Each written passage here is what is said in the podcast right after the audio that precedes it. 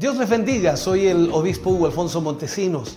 La palabra de Dios para nuestras vidas está llena de esperanza y nos muestra los principales pilares de la fe en nuestro Señor Jesucristo. Te invito a ver con mucha atención el siguiente mensaje. Esperamos que esta palabra pueda bendecir y fortalecer tu vida. Te invito a ver el mensaje de Dios. Marcos capítulo 10 versículos 46 al 52. Recuerde que estamos estudiando los milagros de Jesús. Y no es una prédica, sino es una temática y que tratamos en lo posible de, de no predicarlo, sino enseñarlo, aunque es bastante difícil. Pero en lo posible tratamos de aprender profundizando en ello y esperando Dios hable a nuestra vida.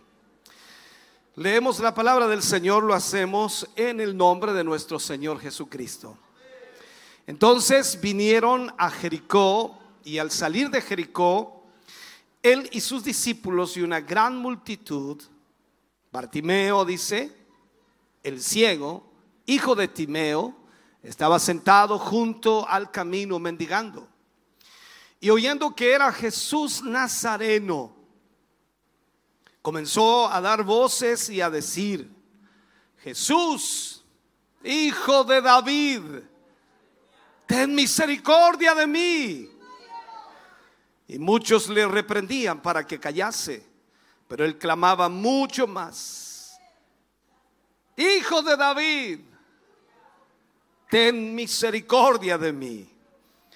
Entonces Jesús, deteniéndose, mandó llamarle y llamaron al ciego diciéndole, ten confianza, levántate, te llama.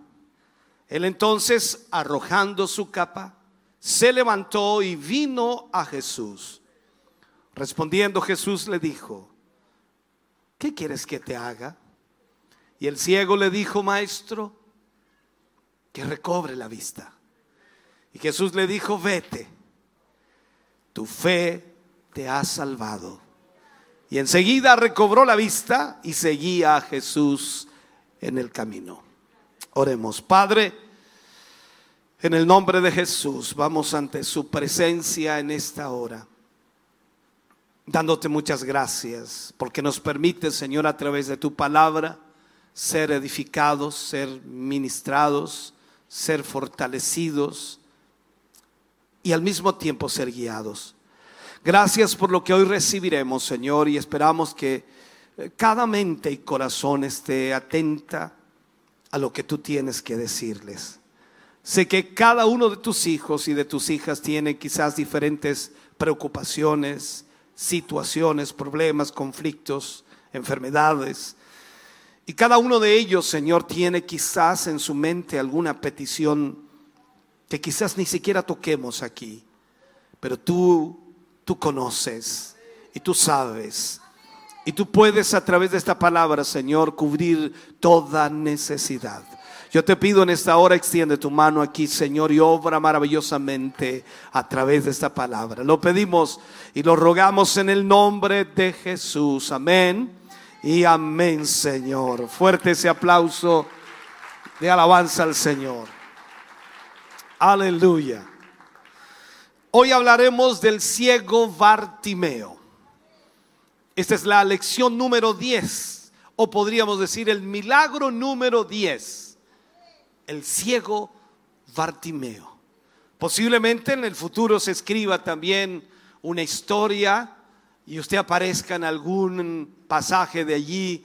Este es el milagro número 30 no sé cómo llamarle, ¿no? Del hermano José, del hermano Mario, de la hermana María, del hermano, no sé. Dios puede hacer tantas cosas maravillosas. En estos pasajes eh, de Marcos, aquí nos presenta el, al Señor Jesucristo en su eh, último viaje a Jerusalén. Él mismo había anunciado, nuestro Señor Jesús había anunciado su destino y que por supuesto en, ese lugar sería crucificado. Pero en el camino no dejaba de enseñar a sus discípulos, no dejaba de enseñar a las multitudes. Bien fuera por medio de sus palabras o por las obras que él hacía, la gente seguía recibiendo instrucción y ministración de Dios. Ahora llegaba a Jericó y a unos 25 kilómetros de Jerusalén, por supuesto, allí tuvo lugar este milagro. 25 kilómetros antes de llegar a Jerusalén. Todos en la ciudad conocían a Bartimeo, porque Bartimeo en cierta manera era diferente. Hay personas que pueden vivir una, en una ciudad por 20 años y nadie los conoce. Pero no era así con Bartimeo. La mayor parte de la gente conocía a Bartimeo. Y él tenía una de esas personalidades que se daba a conocer. Y este era un hombre, por supuesto, que era conocido no solo por su incapacidad física, sino también por su personalidad. Muchas veces nos imaginamos eh, que interesante o cómo podría haber sido, ¿no? Bartimeo de alguna manera. ¿Cómo habrá sido en forma física? Pero aquí vemos lo importante. Lo más importante que debemos destacar en este sentido es que Bartimeo tenía una necesidad como muchos de nosotros. Entonces aquí vemos, tal como la escritura muestra, a hombres y mujeres necesitados de Dios y por supuesto hombres y mujeres, mujeres que son también célebres en las escrituras o mencionados en las escrituras. Pero alguien a quien sin duda vamos a reconocer rápidamente será a Bartimeo si algún día lleguemos al cielo. Yo creo que lo vamos a conocer. Es que ese hombre, Bartimeo, por lo que nosotros logramos ver, nunca fue tímido o de alguna forma él había perdido toda timidez. Se arriesgaba y en realidad no le interesaba lo que los demás opinaran. Este, este milagro, si lo puedo marcar de esta forma, está relatado además en los evangelios de Marcos y Lucas, en los dos evangelios. Y este último dice que un ciego estaba sentado junto al camino mendigando y al oír la multitud que pasaba por ese lugar, preguntó qué era aquello que estaba sucediendo. Sin duda al pasar esa gente, y que posiblemente era un montón de gente, acompañada también de sirvientes, de guardias, pero cuando Bartimeo escucha este marullo, escucha esta murmuración, escucha que era una multitud, yo sé por lo que entiendo, Bartimeo era puesto cada día en ese lugar para pedir limosna. Entonces Bartimeo estaba habituado a que mucha gente pasara por allí, que mucha gente estuviera constantemente eh, caminando por ese sector. Por eso se ganaba o lo ganaban allí. Pero en esta ocasión era distinto. Muy distinto. Jesús en su mayoría eh, de veces se rodeaba de mucha gente pero también de enfermos y de pobres. Entonces el murmullo fue en aumento cuando se iban acercando a donde Bartimeo estaba y esa multitud que seguía a Jesús de Nazaret era inmensa. Lo que es interesante entonces aquí, en el caso de Bartimeo, no es tan solo que era ciego, que por supuesto es una enfermedad muy seria, sino lo que podemos ver es su personalidad. Muchas personas con un problema crónico severo se deprimen, se entristecen. Y podemos entender que eh, esto suceda, pero Bartimeo era distinto. Bartimeo cada día lo llevaban allí y él pedía limosna a voz en cuello no se desmoralizaba ni se deprimía, sino que sabía que era su única forma de vida y tenía que hacer esfuerzos para hacerlo. O sea, en los pocos versículos que se nos habla de él, nos damos cuenta que era una persona con tenacidad. uno de esos hombres que no se dan eh, por vencidos fácilmente. Y espero que usted tampoco se dé por vencido fácilmente. El nombre Bartimeo significa honorable, hijo de alguien estimado. Ahora, tener este nombre no significaba nada ante la discapacidad que Bartimeo presentaba. El hecho que Marcos mencione su nombre y por supuesto menciona también el de su padre, hace pensar que de alguna forma terminaron siendo personas bien conocidas por los cristianos de la iglesia primitiva. Bartimeo era ciego y como resultado era pobre y se veía obligado a mendigar, dependiendo por supuesto de lo que le pudieran dar para sobrevivir, la ayuda de otros. Sin lugar a dudas, eh, su mentalidad era diferente a los demás porque, como dije, no se daba por vencido. Ahora, cuando él mendigaba, él entendía que era un medio para poder ganarse la vida, para poder sustentarse, pero este debe haber sido para él muy degradante hacerlo, pero no tenía otra opción, no tenía otra manera. Además, aunque la asistencia a Jerusalén para la fiesta de la Pascua era obligatoria para todos los varones mayores de 12 años, Bartimeo se encontraba impedido de ir. Era ciego, le costaba ir. Eran 25 kilómetros, posiblemente no conocía ni siquiera el camino.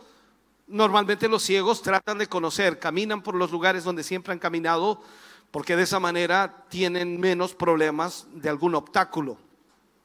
Entonces, para él la fiesta, lo único que lo, lo, podía de alguna manera, o lo único que le podía aportar, era que por el camino en donde él se, se, iba, podía quizás mendigar, pedir ayuda a los que iban hacia ese lugar. En, aquellos días pasaba mucha, mucha gente y era habitual que la gente le comenzara a ayudar cuando él mendigaba. Quizás encontraba algunas eh, personas con generosidad, los peregrinos que aliviaban de alguna manera su necesidad que él tenía. La vida de este ciego entonces consistía en ser llevado constantemente al lado del camino todos los días para poder mendigar. Allí, entonces, donde estaba, podía suplir sus necesidades y dependía de la buena voluntad de los, los como así se dice. Ahora, su oído por ende, cuando una persona tiene algún problema, ya sea de vista o, alguno de sus sentidos está menoscabado, normalmente los otros sentidos se vuelven un poco más agudos. Su oído era muy afinado y sensible por la falta de la vista, por lo tanto, le, informaba cuando alguien se estaba acercando y él sin duda esperaba hasta que el caminante estuviera cerca y entonces con su frase, no sé, característica, acompañada con un, con un tono de desespero, de lástima, podía pedirle limosna como lo siguen haciendo hasta el día de hoy muchas personas enfermos y muchos en nuestra ciudad y en el mundo entero. La vida de Bartimeo no era fácil. No sé cómo es su vida. Al menos la vida de Bartimeo no era fácil, estaba ciego, no podía trabajar, no podía laburar también como dicen los argentinos, o sea, no podía ganarse la vida porque era ciego. No sé cómo es su vida. Y algunos ya sabían cómo era Bartimeo, incluso se habían acostumbrado a verlo allí constantemente y probablemente lo consideraban parte del paisaje porque constantemente estaba allí. No, no, este es el sector de Bartimeo. No, no, aquí se gana Bartimeo. Ellos sabían que estaba allí. Entonces, otros quizás se detenían para darle algunas monedas, alguna limosna y escuchar, eh, no sé, el agradecimiento del ciego con palabras tales como muchas gracias, que Dios, que Dios se lo devuelva con creces, se lo multiplique, que Dios les bendiga. No sé cuál era la frase que usaba Bartimeo ahí. Aunque físicamente este hombre no, no, no hacía mucho, su vida en realidad era dificultosa. ya que era ciego, no podía lastimosamente trabajar. Increíblemente no podía hacerlo. En el verano, por ejemplo, el calor agotador le azotaba constantemente, quizás tendría la sombra de algún árbol en el sector, no lo sabemos, para acercarse a él y ayudarlo, para que el sol de alguna forma no lo calcinara. En el invierno, el frío, la lluvia mm, lo castigaba también sin compasión. Aquel día, cuando llevaron a Bartimeo al lugar de costumbre, increíblemente parecía un día como cualquier otro, sin duda. Y Bartimeo tomó su, por decirlo así, su recipiente de agua para, para poder tomar cuando el día fuera más caluroso y también algo de comida, no sé, y se dirigió al lugar a mendigar, hacer lo que todos los días hacía. Y aquí entonces entramos en la historia más directa que nos señala la escritura, el grito de esperanza de Bartimeo. El versículo 47 de Marcos 10 nos dice, y oyendo que era Jesús Nazareno. Aquí tenemos que poner mucho cuidado en cada frase porque es sumamente importante. Dice que oyendo que era Jesús Nazareno, dice, comenzó a gritar diciendo, Jesús, hijo de David, ten misericordia de mí. No, eso no hizo eso. Él comenzó a gritar, Jesús. Recuerde que Jesús iba con una gran multitud. Esto es como que yo quisiera hablarle al hermano que está atrás sin micrófono. Imagínese gritarle de aquí para allá. Hay que pegarle un buen grito, ¿no? Para que me entendiera o me escuchara o me atendiera. Y Jesús iba con una multitud, no de 200, ni 300, ni 400. Recuerde que eran a veces 5 mil, como lo fue eh, la alimentación de los 5 mil, la alimentación de los 4 mil, sin contar mujeres y niños. Así que una multitud inmensa, y Bartimeo entonces que oyó esa multitud y supo que era Jesús de Nazareno que estaba pasando, se pone a gritar, Jesús, hijo de David, ten misericordia de mí. La Biblia nos señala que fueron varias veces las que gritó. Ahora, probablemente, habiendo pasado tanto tiempo junto al camino, cada día, Bartimeo había escuchado hablar de Jesús de Nazaret. Había oído de los milagros que él había hecho en otra gente y cómo ellos habían sido sanados. Y ahí quizás en ese momento corrió en su mente un pensamiento o un sueño, si podemos decirlo. Y él tiene que haber imaginado que algún día Jesús pasaría por ahí. Y tiene que haber imaginado que si sucediera que Jesús pasara por allí y tuviera la oportunidad de rogarle al Señor Jesús que le diera la vista, él sería capaz o haría todo lo posible para que Jesús le sanara. Bartimeo entonces con todo eso pensaba y sabía que Jesús podía hacerlo. Él podía hacerlo. Y quizás Jesús tendría el interés también de curarle.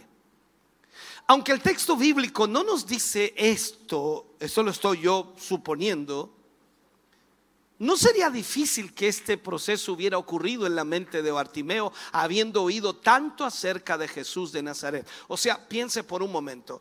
Usted escucha una sola vez de una persona y lógico, si lo ve no le llama la atención porque escuchó una sola vez. Pero si usted escucha muchas veces de una persona y sobre todo de Jesús de Nazaret que ha hecho tanto bien, que ha sanado a tantos, que ha libertado a tantos, que ha restaurado a tantos, que ha resucitado muertos, imagínese todos los días escuchando de él y ahora está pasando por el camino donde usted está, o sea, usted dice, no, esta es la mía, esta es mi oportunidad, yo no me la pierdo esta. Entonces así es también en el día de hoy. Los que padecen ciertas enfermedades están siempre muy atentos a la investigación de la medicina, incluso los nuevos tratamientos para su dolencia. Eh, usted constantemente, no me diga que no, constantemente está viendo en la internet a ver qué puede ayudarle en su dificultad, eh, ya sea superficial, si hay cremas que puedan ayudarle eh, en, su parte externa del cuerpo, interna, qué pastillas, qué, qué remedio salió, qué se está viendo en esto. O sea, siempre la gente está tratando de informarse de cómo poder tratar su enfermedad. He visto personas que realmente se han hecho expertos en la enfermedad que ellos sufren y se informan de todo lo que hay disponible. Pero escúcheme bien, allí, en ese día, en ese momento, estaba a punto de pasar el médico de los médicos. Estaba a punto de pasar aquel que podía sanar a Bartimeo. Entonces, cuando Bartimeo grita con su boca, creo que también lo hace con su corazón. O sea, no es tan solo un asunto de gritar por gritar. Es algo que está ligado a su mente y a su corazón. Y lo grita con toda su fuerza. Le dice, Jesús. Oye, voy a gritar toda la noche hoy día. Jesús, hijo de David. Ten misericordia de mí. Ahora, cuando Bartimeo lo llama hijo de David, estaba reconociendo que Jesús de Nazaret era alguien muy especial. No era un predicador más de los que tanto abundaban, sino que ahora él dice hijo de David. Es más que una declaración de la genealogía física, es un título mesiánico. O sea, cuando la gente se refería así a Jesús, quería decir que Él era el libertador por tanto tiempo deseado, por tanto tiempo esperando, esperado. Era el cumplimiento de las profecías de todo el Antiguo Testamento. Entonces, los títulos de honor que le dieron declaraban su fe en Él. Y aquí vemos entonces cuando Bartimeo expresa de esta manera. Cuando alguien, por ejemplo, le expresa al Señor, le dice Señor, porque usted le dice Señor a Jesús, ¿no? ¿Cuántas veces le dice Señor a Jesús en el día? Entonces al llamarle Señor expresa el conocimiento de su deidad, de su dominio, de su poder. Y al llamarlo hijo de David, Bartimeo expresaba su fe en que era el Mesías. Esto es impresionante. Él estaba creyendo en Jesús, no tan solo como un sanador, sino como el Mesías. ¿Me está escuchando? Y observe que Él no le pide la curación, solo dice, ten misericordia de mí. Ten misericordia de mí. Él sabía que si el nazareno, vamos a ponerlo así, tenía misericordia de él, algo importante iba a ocurrir. Las personas que acompañaban al grupo, ¿qué es lo que comenzó a suceder, allí? Dice la escritura que le regañaron. ¿Para qué? Para que se callara. O sea, Bartimeo gritó y gritó y gritó. La Biblia nos muestra tres o cuatro veces, pero tiene que haber gritado muchas veces más, ¿no? Y él gritaba aún más, mucho más fuerte, Hijo de David, ten misericordia de mí. Entonces, no sabemos con exactitud lo que la multitud hizo exactamente en esto. Pero tal vez ellos, tal vez, para ellos un ciego no tenía ninguna importancia. Miremoslo así. Además, su forma de gritar y llamar la atención no estaba en consonancia con la dignidad de la persona de Jesús. Las personas tienden a pensar de esa manera. Lo otro que quizás tenían prisa para llegar a Jerusalén, para establecer a Jesús como rey. Recuerde que la gente lo quería hacer rey.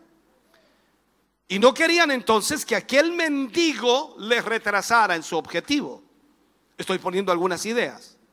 Por otro lado, su forma de dirigirse a Jesús como el hijo de David, entienda esto, porque no tan solo iban multitudes que querían y amaban a Jesús o querían estar cerca de Jesús, también iban los fariseos, iban también los religiosos metidos, colados entre medios, los, eh, esos mismos. Y a ellos no les gustaba nada, a esos dirigentes religiosos no les gustaba nada que le dijeran hijo de David, ni tampoco habría sido bien interpretado por los romanos. Tal vez, tal vez las multitudes que le seguían pensaron que aquello podría disfrutar o aquello podría, podría, de alguna manera, frustrar los planes mesiánicos que ellos se habían formado en cuanto a Jesús. O sea, ellos querían que Jesús fuera el rey de ellos. Lo cierto entonces es que cada vez que una persona quiere acercarse a Jesús, siempre hay oposición. Eso lo vemos hasta el día de hoy. Cada vez que una persona quiera acercarse a Jesús, siempre habrá oposición. A veces es el diablo que nos querrá lejos del Señor y nos quiere hacer creer que nosotros no somos importantes para Dios y, que no debemos pensar que Él nos va a prestar atención, mucho menos, porque no somos importantes. Otros nos harán ver que Dios tiene cosas mucho más importantes en las que pensar que nuestras pequeñas necesidades. En otras ocasiones puede ser que una persona, no sé, una persona nos habla o nos bloquea el acceso a Cristo. Hay mucha gente que, ¿cómo, cómo se le llama? Eh, esa gente que, que siempre como que no es muy positiva, es muy negativa, no tengo la palabra, se me escapó. Pesimista. Ay, Dios mío, los pesimistas son terribles. Todo, todo, no, no, no, no, eh, voy a ir a la iglesia. ¿Ya qué vas a ir a la iglesia? Es que, necesito al Señor. ¿Qué va a querer el Señor contigo? Pesimistas. Ahora, el Señor permite todo esto de una u otra manera, y usted debe entenderlo, para probar cuánto estamos dispuestos a hacer por llegar hasta el Señor Jesús. Y, Bartimeo Aquí es un ejemplo extraordinario de una voluntad firmemente decidida por acercarse a Jesús. Podemos imaginarnos entonces en su situación de ciego, luchando contra toda aquella gente que le quería hacer callar.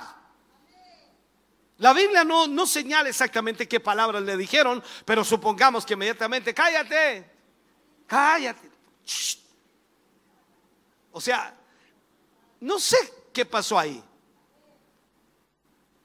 Y, Bartimeo, ciego, desorientado, sin poder ver exactamente cuál era, cuál era la actitud de Jesús frente a su clamor, pero no cesaba en su empeño. Su determinación, su perseverancia en medio de las dificultades son ejemplares para nosotros. Y muchas veces, muchas veces nosotros abandonamos por mucho menos la búsqueda del Señor. A él primero no le importaron los reproches de los que estaban a su alrededor.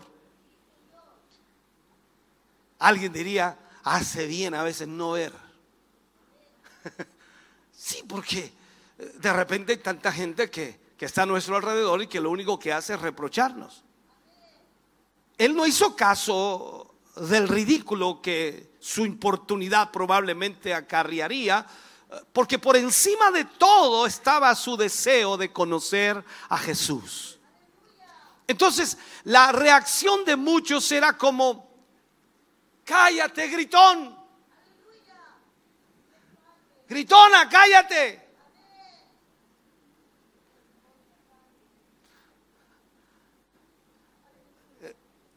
Es que ese hombre estaba acostumbrado a exclamar en voz alta a los que pasaban a cierta distancia.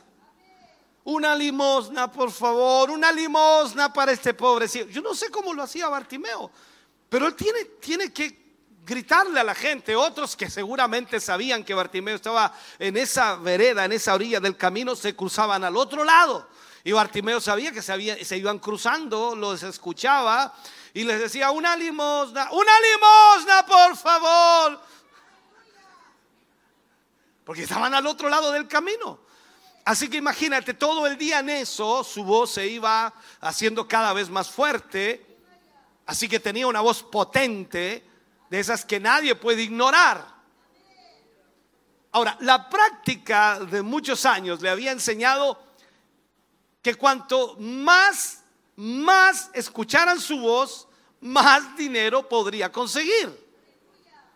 Y en esta oportunidad, aunque no esperaba recibir dinero, él esperaba que Jesús pudiera atenderle, pero ahí estaba la multitud, que lo reprende, que lo hace callar. Pero aquí nos preguntamos, ¿es que no se dan cuenta?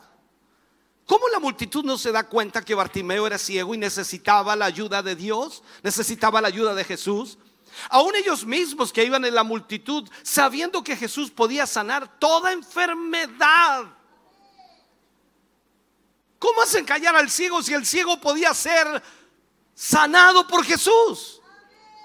O sea, ellos no se dan cuenta que este hombre que estaba allí tenía la tremenda oportunidad de su vida. Entonces, quizás él ha estado esperando esa oportunidad por muchos años y ahora Jesús estaba pasando por allí. Y Jesús podía hacer esas curaciones, sanidades milagrosas. Entonces el clamor de este hombre es sin duda conmovedor, pero estaba, estaba pasando aquel de quien la escritura nos habla y nos dice. Cuando Pablo escribe, por ejemplo, a los hebreos en el capítulo 4, versículo 15, 16, Pablo le habla a los hebreos y le dice, porque no tenemos un sumo sacerdote que no pueda compadecerse de nuestras debilidades, sino uno que fue tentado en todo, según nuestra semejanza, pero sin pecado. Y él dice, acerquémonos pues confiadamente al trono de la gracia para alcanzar misericordia y hallar gracia para el oportuno socorro. Entonces esto es lo que de alguna manera el ciego estaba haciendo. Se acercó al trono de la gracia y nosotros estamos hoy día en nuestro culto de gracia.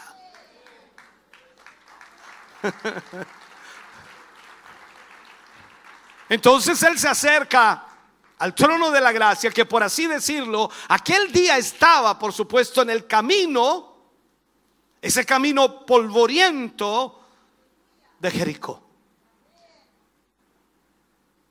Yo creo que esa es la actitud que debemos tener. Clamar en medio de la necesidad. Primero con la certeza de que Cristo puede llenar nuestro corazón y hacer un milagro en nuestra vida, aunque los demás nos digan que no existe esperanza, aunque los demás le digan que no hay solución, aunque el doctor le diga que no hay remedio, aunque le digan que usted no va a poder continuar. Hermano querido, debemos clamar al Señor por misericordia.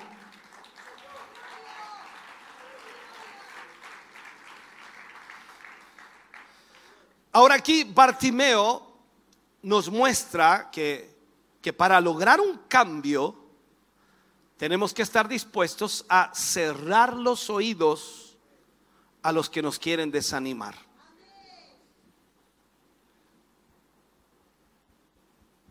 ¿Sabe? Nos ha, nos ha preocupado demasiado el que dirán.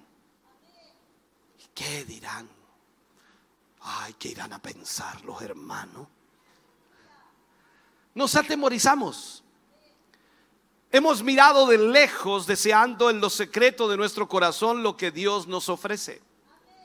Pero no nos animamos a pagar el precio para tomarlo. No nos atrevemos a decidirnos a hacer lo que debemos hacer para encontrar la misericordia de Dios. Ahora, ¿qué pasó en esta historia? Dice que Jesús detuvo su marcha para atender la petición de Bartimeo. Notemos los detalles que aparecen aquí. Marcos 10:49 nos dice, entonces Jesús, deteniéndose, mandó llamarle y llamaron al ciego diciéndole, ten confianza, levántate, te llama. Observemos esto. Jesús se detiene y lo manda a llamar. Él podría haberlo curado prosiguiendo su marcha. Sin embargo, se detiene.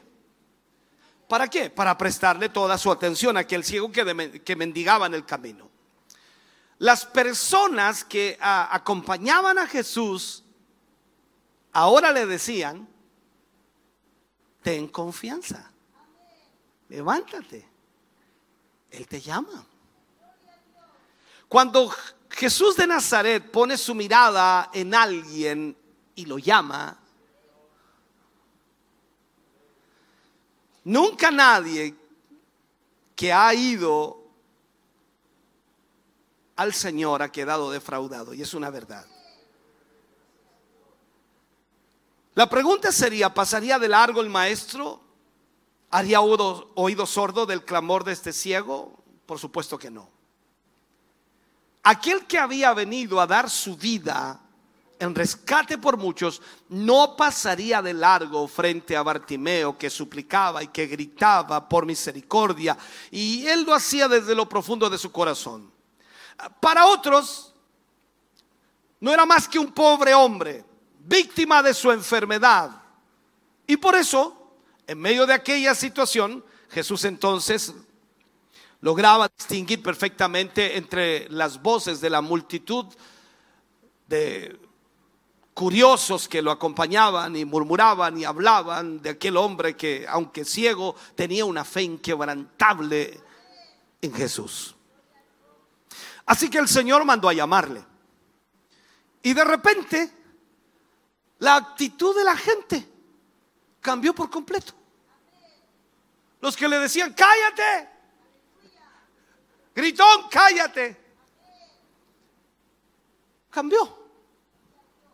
Hacía un momento le estaban mandando a callar y al acto siguiente le animaban a que vaya Jesús, porque él lo estaba llamando.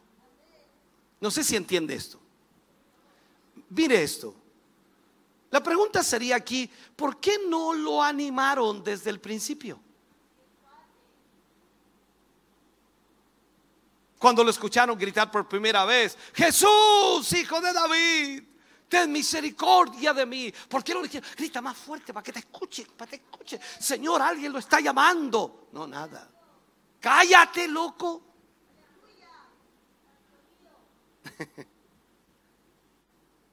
Aquí tenemos una clara evidencia de que no es muy sabio dejarse condicionar por las opiniones de la gente, ya que éstas cambian constantemente sin demasiada lógica. Así es la gente. Así que imagínate, cuando este hombre quería que Jesús lo atendiera, todos decían, cállate. Pero cuando Jesús dice, esperen, eh, llamen a ese ciego. E, ellos lo primero, ahora sí, lo está llamando. Yo voy, mi Señor, yo voy. Yo, yo. Levántate, ten ánimo. Él te llama. Si Bartimeo hubiera podido ver, ¿no era tú el que me decía que me callara?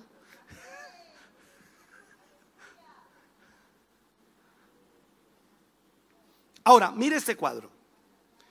Cuando lo llama el Señor Jesús, entonces Bartimeo, y, esto es importante, dice, arrojando su capa, se levantó y vino a Jesús. Su reacción a la llamada de Jesús fue inmediata y totalmente entusiasta. ¿Cómo sería su actitud si el Señor lo llamara? Ya, sigamos mejor. Un detalle muy interesante es que el ciego arrojó su capa. Aquí no tenemos que olvidar, hermano querido, que para un mendigo como él, esto era muy significativo e importante. Eh, puesto que sería lo único que tenía, de alguna manera podríamos decir que para él la capa era tan valiosa como las riquezas del joven rico. Pero la diferencia entre ambos es que Bartimeo no dudó ni por un momento en deshacerse de ella con tal de poder llegar hasta Jesús. Cuando vemos el verbo arrojar significa deshacerse, tirar por la borda, como también se le llama, y es una acción deliberada donde una persona muestra que lo que está tirando ya no tiene valor para él. Al contrario, es algo que le estorba para poder hacer lo que tiene por delante. Entonces, una capa, que es una, una prenda externa usada como abrigo para que lo entendamos, eh, para el invierno, y como una cobija por la noche, representaba protección y refugio para este ciego. Entonces en esta acción, Bartimeo nos muestra que posiblemente la posesión más valiosa que tenía para protección y ayuda ya no la necesitaba más. Incluso el tener que cargarla para ir a Jesús le era un estorbo. Bartimeo entonces pasa a ser un ejemplo positivo de la actitud correcta de aquellos que quieren seguir a Jesús.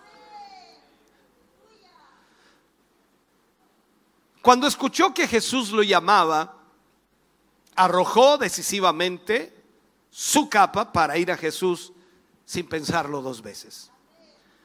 Ojalá fuéramos así nosotros. ¿Te imaginas Jesús te llama esta noche? Me imagino ya las hermanas agarrando la cartera, las chaquetas. Porque somos así los seres humanos.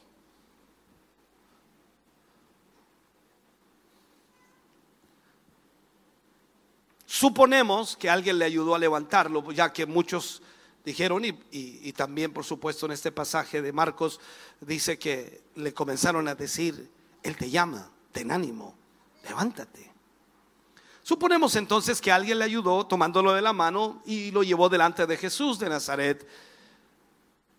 Y aquí viene la pregunta de Jesús. Él le dice, ¿qué quieres que te haga? ¿Qué quieres que te haga? Ahora, ¿qué respondería usted si el Señor Jesucristo hoy mismo le preguntara a usted, ¿qué quieres que te haga. Algunos empezaríamos una lista tan grande de pedidos, de peticiones. Yo quiero esto, yo quiero esto otro, quiero aquí, quiero allá, y la lista nunca terminaría. La pregunta puede resultar un poco extraña, pero cuando profundizamos y analizamos y vemos, por supuesto, los contextos bíblicos, nos damos cuenta de cosas importantes. ¿Qué quieres que te haga? le dijo el Señor. Si Jesús tenía el poder para sanarle inmediatamente, porque ese hombre lo necesitaba, ¿por qué hacerle esa pregunta? ¿Por qué preguntarle qué quieres que te haga cuando el mismo Señor Jesús se da cuenta que era ciego?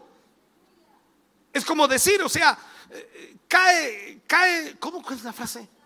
De cajón, esa frase. Cae de cajón que necesitas ser sanado de la ceguera. Pero observemos que Jesús le pregunta exactamente lo mismo a Jacobo y a Juan. En Marcos 10, versículo 36 al 38, Él les dijo, ¿qué queréis que os haga? Ellos le dijeron, concédenos que en tu gloria nos sentemos el uno a tu derecha y el otro a tu izquierda. Entonces Jesús le dijo, no sabéis lo que pedís. Y la pregunta es, ¿podéis beber del vaso que yo bebo o ser bautizados con el bautismo con que yo soy bautizado? Ellos contestaron mostrando su deseo de ocupar los primeros lugares. O sea, los intereses que ellos tenían no eran los adecuados. Pero los intereses de Bartimeo no eran los de los hijos de Zebedeo.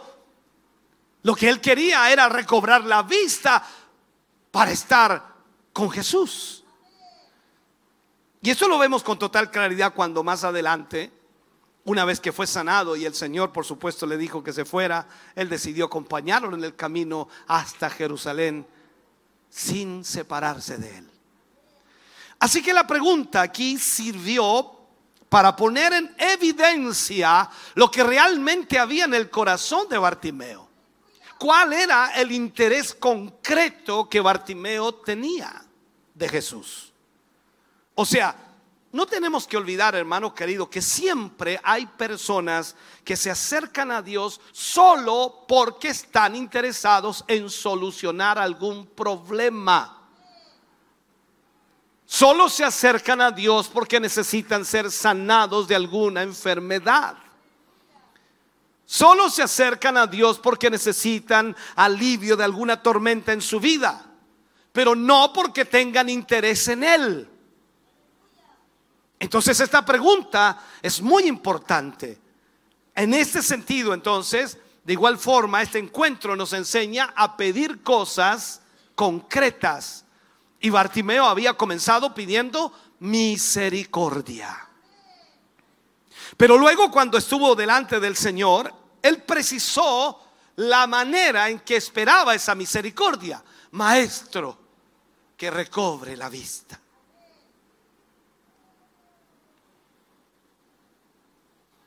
El ciego sabía muy bien lo que quería. Y lo, lo ponía, por supuesto, delante del Señor sabía lo que quería.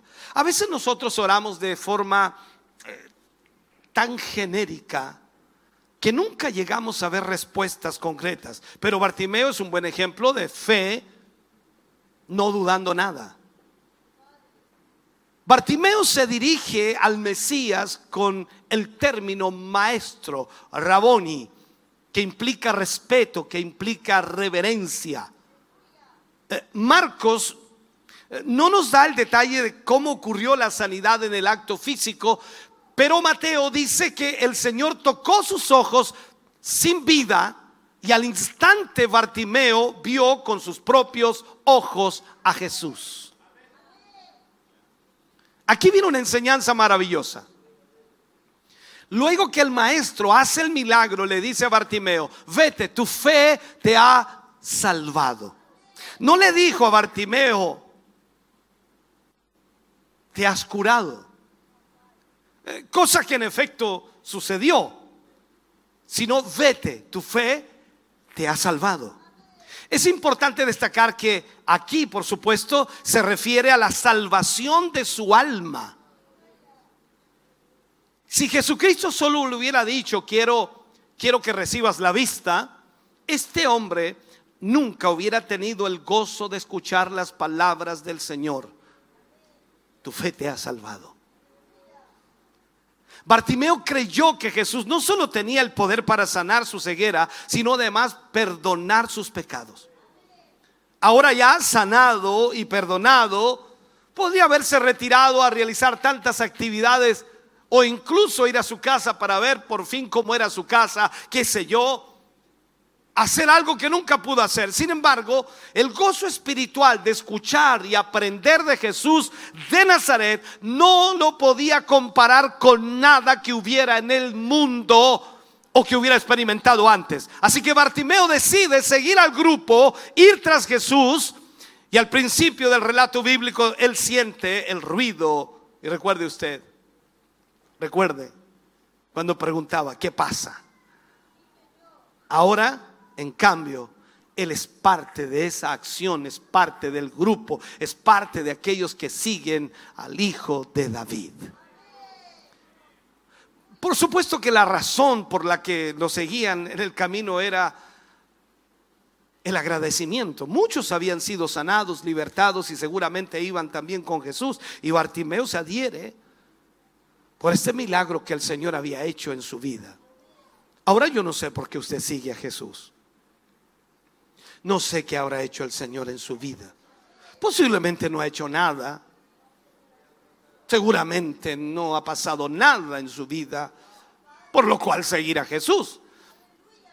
No lo sé. Aquí no fue necesario que Jesús le, le hubiese dicho, sígueme, como al joven rico ni mucho menos le dijo, vete a tu casa a los tuyos, como le ordenó al Gadareno, sino sencillamente Bartimeo de forma voluntaria decidió seguir a Jesús después de recobrar la vista. Según la traducción correcta, se hace acólito, que significa eh, seguimiento vocacional, o sea, un seguir que es para siempre, para siempre.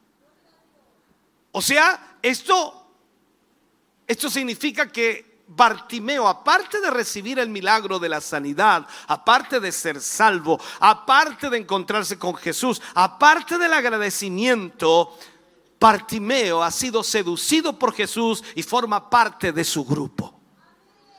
Yo no tengo duda que cuando toda la multitud gritaba después en Jerusalén, crucifícale, crucifícale, Bartimeo tiene que haber estado en medio de esa multitud gritando, esperen, ¿acaso no saben que Él me libertó?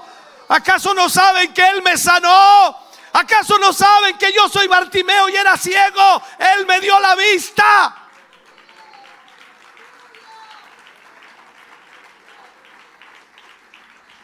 Ahora a Bartimeo se le habían abierto los ojos, tal como sucedió en el Antiguo Testamento, aunque fue lo espiritual, a Job también se le abrieron los ojos. Y Bartimeo pudo haber dicho, de oídas te había oído, más ahora mis ojos te ven. Es extraordinario. Ahora el ciego ve a Jesús y no necesita que se lo cuenten, no necesitan que le diga cómo es Él, ahora lo puede ver. Bartimeo se sentía profundamente agradecido y, no, era, no, era ese tipo de, de, personas que una vez que reciben de Dios lo que desean ya no se acuerdan más de él. No, Bartimeo era un acólito, un seguidor para siempre. Aunque ahora Bartimeo había recibido la vista y con ello por supuesto había ganado su independencia. Nunca más, imagínense, tendría que volver a mendigar ese hombre se da cuenta de que necesita a Jesús, que el milagro más grande que recibió no fue recobrar la vista, sino el perdón de sus pecados. Tú y yo hemos recibido ese milagro, hermano querido, y lo seguimos recibiendo constantemente en nuestra vida. Él nos sigue perdonando, lavando con su sangre preciosa cada día.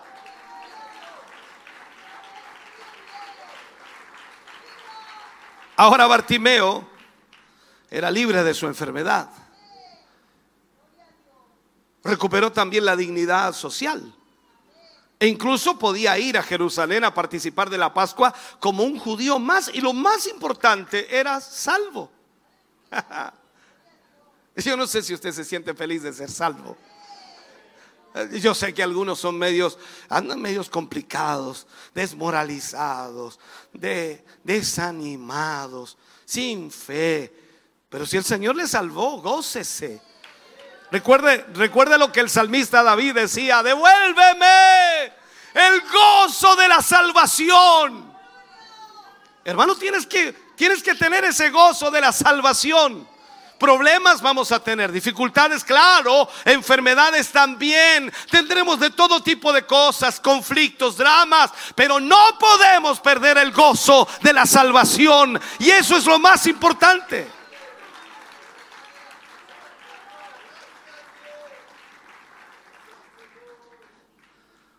Así que para Bartimeo esa Pascua tiene que haber sido tremendamente especial. Porque el médico eterno usó su enfermedad del cuerpo para atender a la mayor necesidad que tenía Bartimeo, que era la salvación de su alma. Déjame concluir y terminar. Tenemos mucho que aprender de Bartimeo, mucho.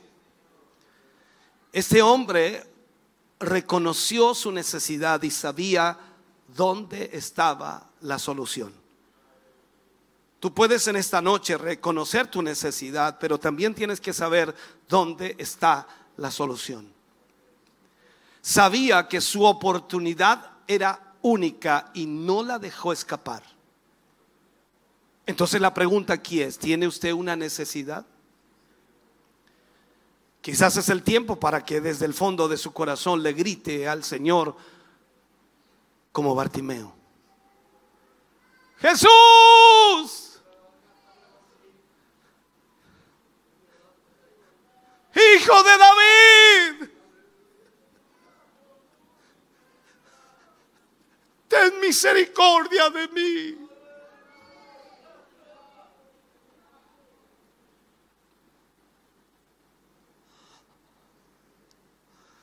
Todo lo que para ti te parece imposible, para Jesús es posible. No hay nada que Él no pueda hacer. Todo esto ocurrió en Jericó, la misma ciudad donde en, el Antiguo Testamento Dios hizo posible lo imposible. Jericó es el lugar donde las murallas cayeron. El lugar donde Israel vio la gloria de Dios. Es tiempo de que creas y es tiempo de que confíes en el Señor. No sabemos cuánto tiempo tenía el ciego allí, pero estaba pasando el Salvador. Y desde lo más profundo salió de él la frase más increíble. Jesús, Hijo de David, ten misericordia de mí.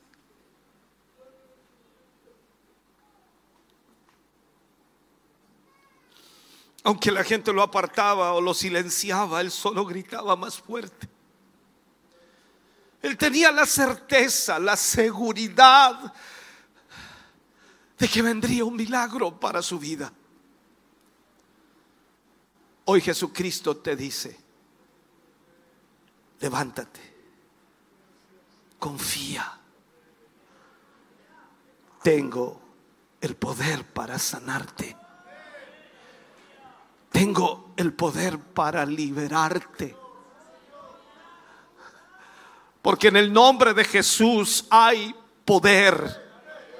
En el nombre de Jesús se destruyen los yugos de esclavitud. En el nombre de Jesús los demonios tienen que huir. En el nombre de Jesús las sanidades y los milagros más extraordinarios ocurren.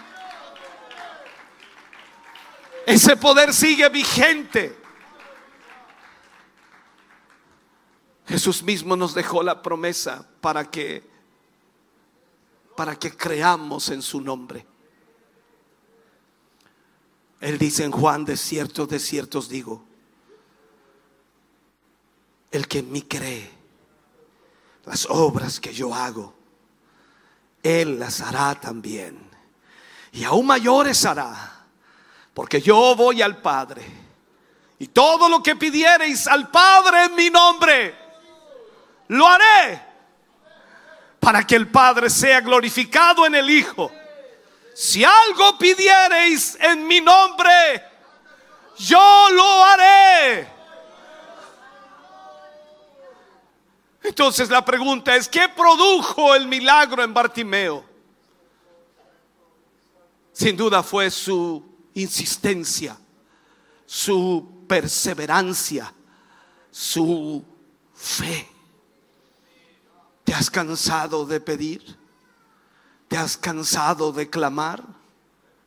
¿Te diste por vencido? ¿Ya no quieres seguir? Tienes que ser persistente. Tienes que confiar y creer. A veces le pedimos a Dios que nos sane que nos provea trabajo, que, restaure nuestra familia, que, que nos haga libres de alguna adicción y quizás muchas cosas más, pero no tenemos la fe suficiente como para creer que Él lo hará. Necesitamos arrojar la capa, prestar oído a su mensaje. Ten confianza, levántate, Él te llama. Atrévete a salir de tu lugar. Atrévete a decir, me voy a levantar. Caminaré hacia mi milagro. Creeré que Dios lo hará. Bartimeo con aquella acción de arrojar su capa estaba diciendo, jamás, jamás volveré a mendigar. Cuando llegue donde el maestro voy a quedar sano y jamás volveré a este lugar.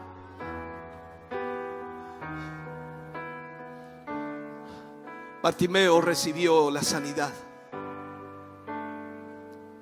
No al instante. no cuando lanzó la capa. La capa era demostración del riesgo que él estaba dispuesto a tomar para alcanzar el milagro. La pregunta en esta noche es cuánto estás dispuesto a arriesgar tú. Mira en el ambiente en que estamos. Un ambiente espiritual. Aquí no estás en la calle, no estás en un colegio, no estás en tu trabajo. Aquí se entiende que hay gente de fe, que confía en Dios, que cree en Dios. Pero ¿cuánto estás dispuesto a arriesgar? ¿Pondrás atención a lo que dirán de ti, a lo que opinarán, a lo que pensarán?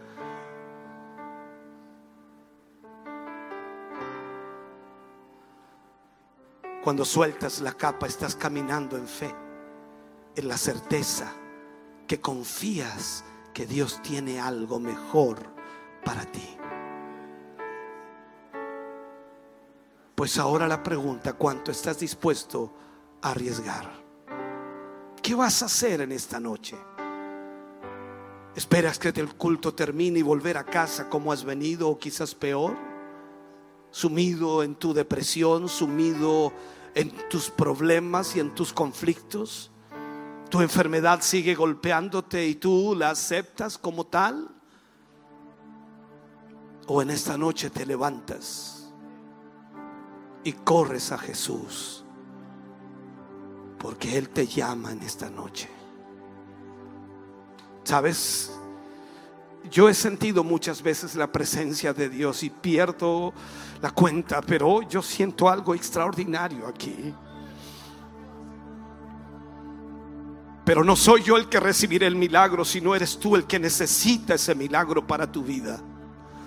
Deja lo que te estorba, abandona lo que te estorba y ven a Jesús en esta noche para que Él obre en tu vida y pueda hacer lo que tú necesitas. Él te preguntará qué quieres que haga por ti. Pero esta es la noche en que Él y solo Él puede obrar en tu corazón, en tu vida. Hoy más que nunca necesitas la ayuda de Dios en ti. Es tiempo de cambiar. Tiempo de salir tiempo de abandonar nuestra forma de vida, nuestra forma de pensar. Tiempo de que Dios corte nuestras cadenas y ligaduras y nos deje libres para que le podamos servir y adorar, para que le podamos exaltar. El que en mí cree, las obras que yo hago, Él las hará también y mayores hará todo lo que pidierais al Padre en mi nombre, Él lo hará. Para que el Padre sea glorificado en el Hijo. Si algo pidiereis en mi nombre, yo lo haré, dice el Señor. Estamos contentos de que hayas visto y escuchado este mensaje. Creo con todo mi corazón que Dios le ha bendecido. Quiero invitarles a suscribirse a mis redes sociales donde tenemos contenido que le ayudará a alimentar su vida espiritual.